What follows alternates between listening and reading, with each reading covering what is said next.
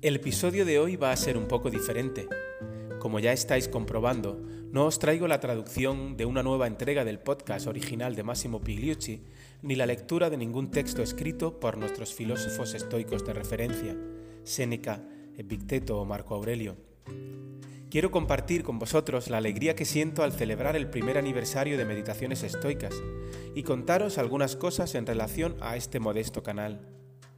También añadiré algunas reflexiones acerca de mi propia práctica estoica diaria, destacando estrategias que tal vez os puedan resultar útiles o curiosas y que ojalá os puedan servir para continuar con la vuestra como casi todos, había oído hablar del estoicismo como escuela filosófica en las antiguas Grecia y Roma en diferentes ámbitos, principalmente en el instituto en la materia de filosofía.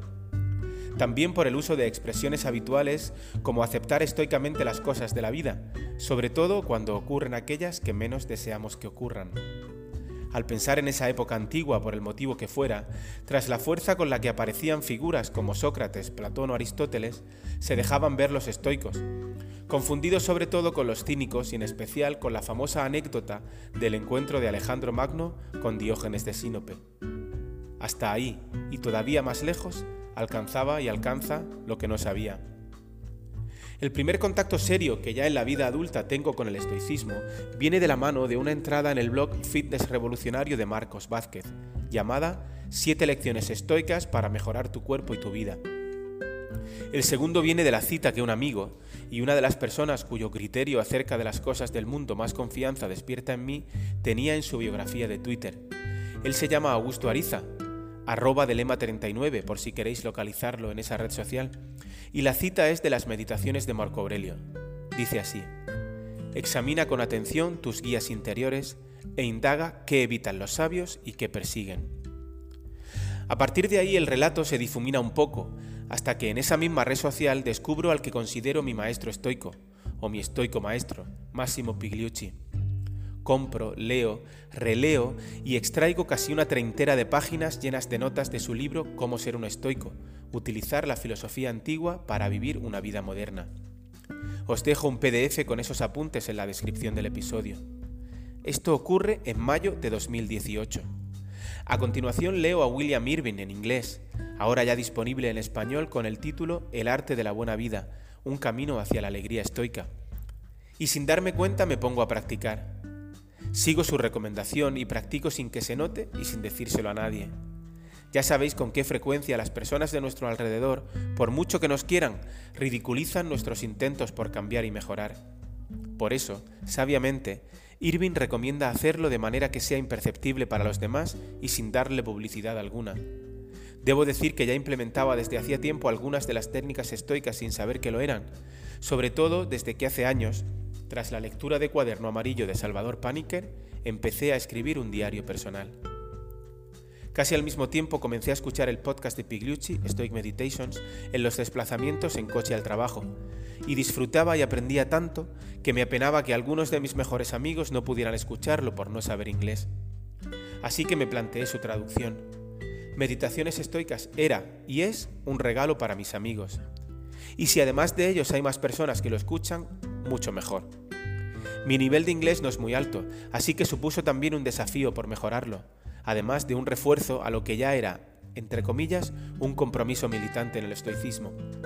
Uno puede recorrer un camino al mismo tiempo que se lo muestra a quienes han decidido recorrer uno similar y que van unos pasos por detrás, no porque sean más torpes, sino porque han empezado más tarde.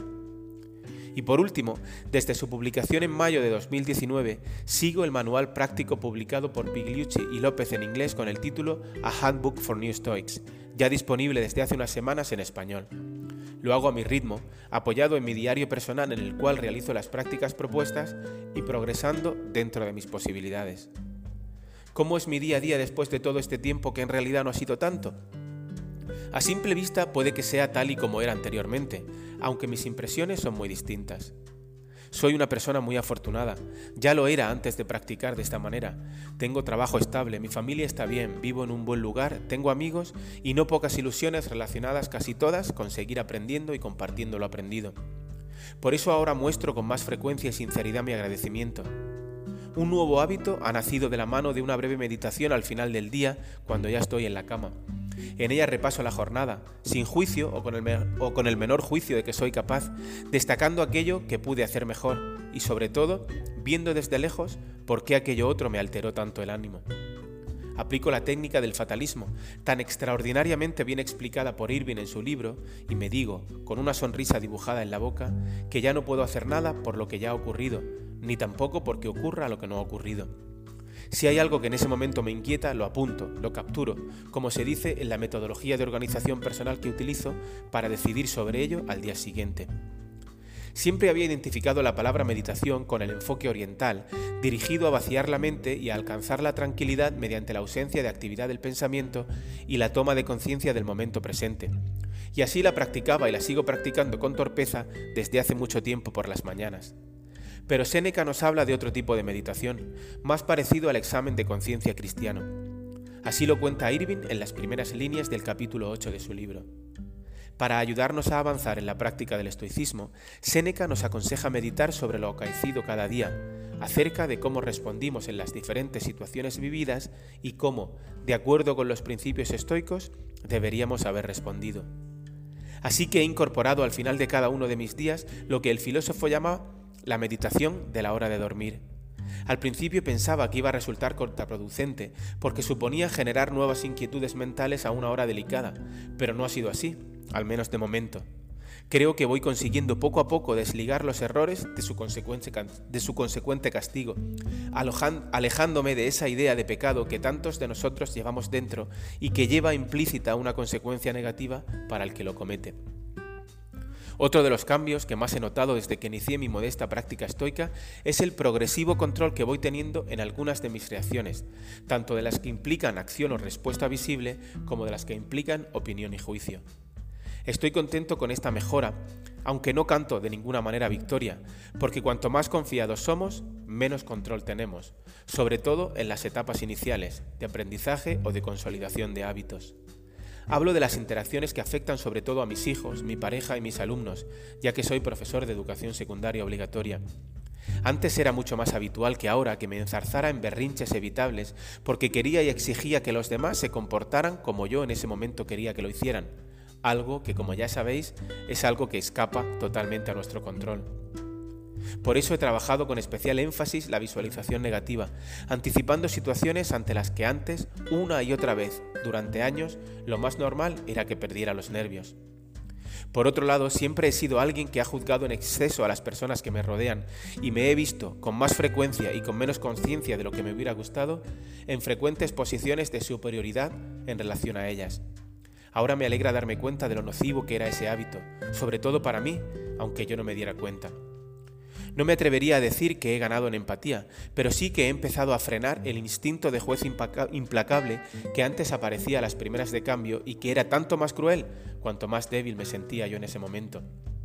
Es muy útil y difícil al mismo tiempo aceptar que casi siempre nos falta información para, aceptar para acertar en nuestros juicios.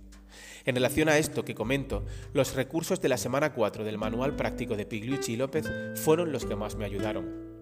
Si estás siguiendo ese libro, aprovecho para decirte que extraigo notas de cada capítulo o semana en unos cuadernos que utilizo para ello, y después hago esquemas de esas notas cuando acabo cada uno de los bloques. Ahora estoy terminando el de la primera parte. Te aconsejo que hagas lo mismo porque a la hora de consultar o volver a estudiar es mucho más cómodo y está más trabajado que si regresamos al libro, por muchos subrayados o comentarios que hayamos hecho al margen. Ya habrás comprobado que para seguir practicando hay que seguir estudiando casi cada día. De hecho, el estudio es parte de la práctica.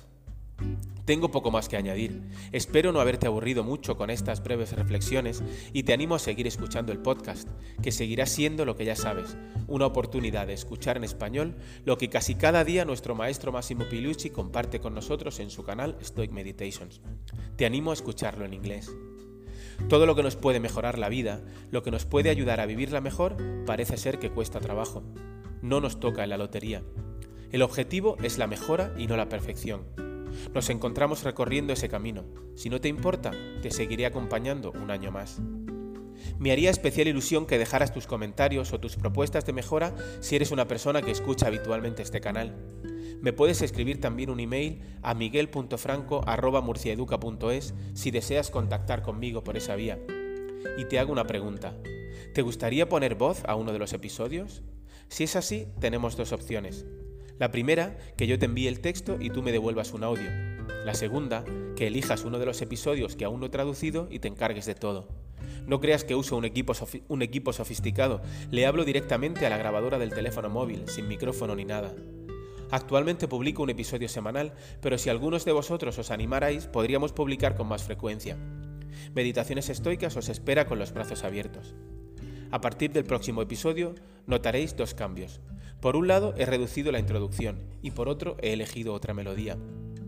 Os deseo un tranquilo y estoico 2020. Nuestra época es compleja.